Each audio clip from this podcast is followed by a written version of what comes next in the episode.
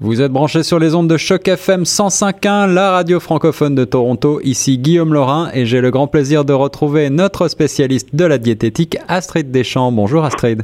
Bonjour. Ravi de te retrouver sur Choc FM 105.1 pour nous parler aujourd'hui des laits végétaux. Alors les laits végétaux, vous le savez, ce sont euh, des boissons euh, issues donc euh, des végétaux comme leur nom l'indique, mais dont les caractéristiques gustatives se rapprochent le plus possible des laits d'origine animale. Donc ils agissent en tant que substituts. On les retrouve assez souvent aujourd'hui et parfois ils sont conseillés dans certains types de régimes. On va voir ensemble ce qu'il en est et s'il faut parfois s'en méfier. Exactement.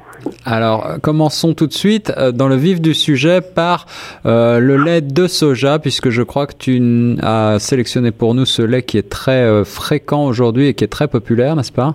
Oui, bah c'est vrai que le lait de soja, ça a été le, enfin, je pense le premier, ou en tout cas le plus populaire à être introduit dans la consommation publique pour remplacer le lait. On trouve également plein de dérivés de produits laitiers, donc des yaourts au soja, euh, tous ces euh, tous ces types de du tofu par exemple pour remplacer les viandes, des produits à base de soja. Oui. On va avoir exactement les mêmes euh, les mêmes restrictions ou les mêmes problèmes potentiels qu'on peut avoir avec le lait de soja. Alors, le lait de soja, on, on, essaye de le consommer lorsqu'on a une intolérance éventuelle euh, au, lait animal ou euh, lorsque l'on souhaite peut-être avoir un apport, comme tu le disais, en, protéines. Mais est-ce que euh, ce lait de soja peut avoir un certain nombre de... Est-ce qu'il y a des limites à sa consommation? Est-ce qu'il faut s'en méfier? Qu'est-ce que, que quoi, quoi penser du lait de soja? Alors, ça peut être euh, dans le cadre d'un régime végétarien ou d'un régime euh, effectivement pauvre euh, en protéines animales. Le soja est un apport alimentaire intéressant puisqu'il va apporter beaucoup des protéines et d'autres nutriments qui sont généralement présents que dans la viande. Oui, donc des vitamines, des sels minéraux, des choses comme ça. Voilà, donc c'est pour ça qu'il est, il est un peu rentré dans la, dans la consommation publique mais il faut s'en méfier à certaines périodes de la vie et notamment aux périodes, euh, soit aux périodes de grossesse ou chez l'enfant, chez les gens qui sont euh, qui sont euh, vulnérables dans leur comment dire vulnérables aux changements hormonaux. Oui, oui. par exemple, si vous êtes prone à avoir des cancers qui sont influencés par les hormones de type de prostate, cancer du sein et tout ça. C'est ça. Il faut se méfier des laits de soja puisqu'il y a un précurseur à l'œstrogène et qu'une fois digéré, euh, ça va changer votre composition d'hormones en fait. C'est ça, c'est ça. Donc euh, le, soja a cet, cet euh, effet inhibant sur certaines hormones et qui il peut en déséquilibrer finalement l'équilibre hormonal. Voilà. Et aujourd'hui, c'est vrai que comme il est rentré de plus en plus dans la consommation publique, on trouve des études assez récentes de des études à partir de 2010 qui montrent une corrélation avec des malformations chez les enfants, des malformations des organes génitaux notamment, hmm. euh, chez les enfants qui en consomment avant la puberté.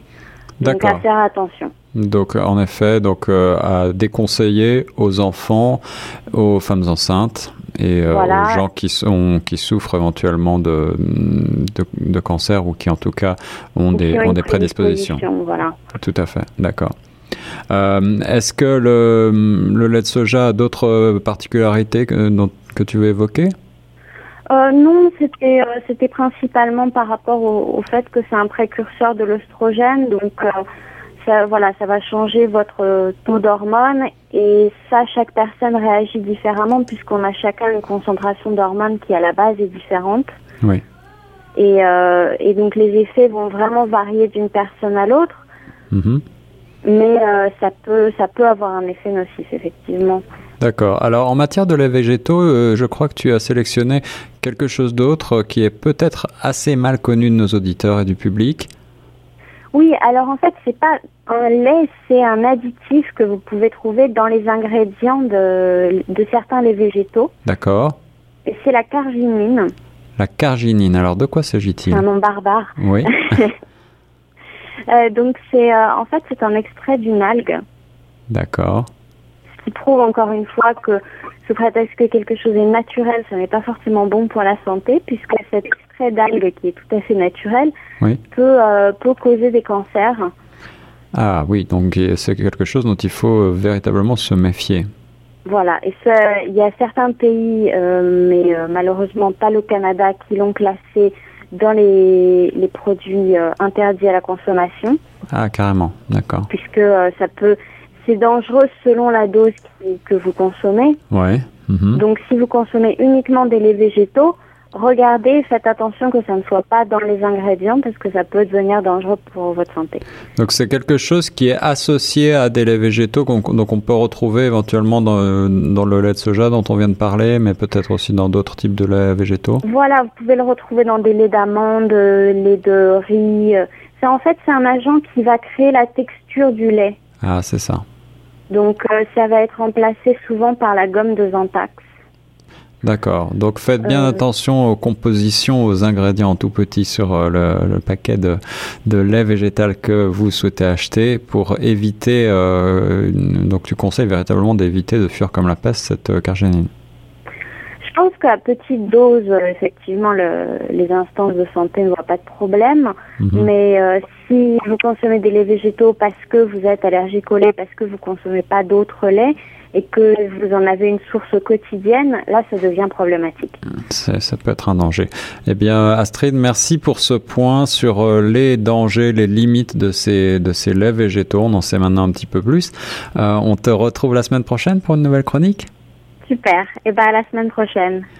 Merci, un grand merci. Et nous, on reste sur Choc FM 105.1.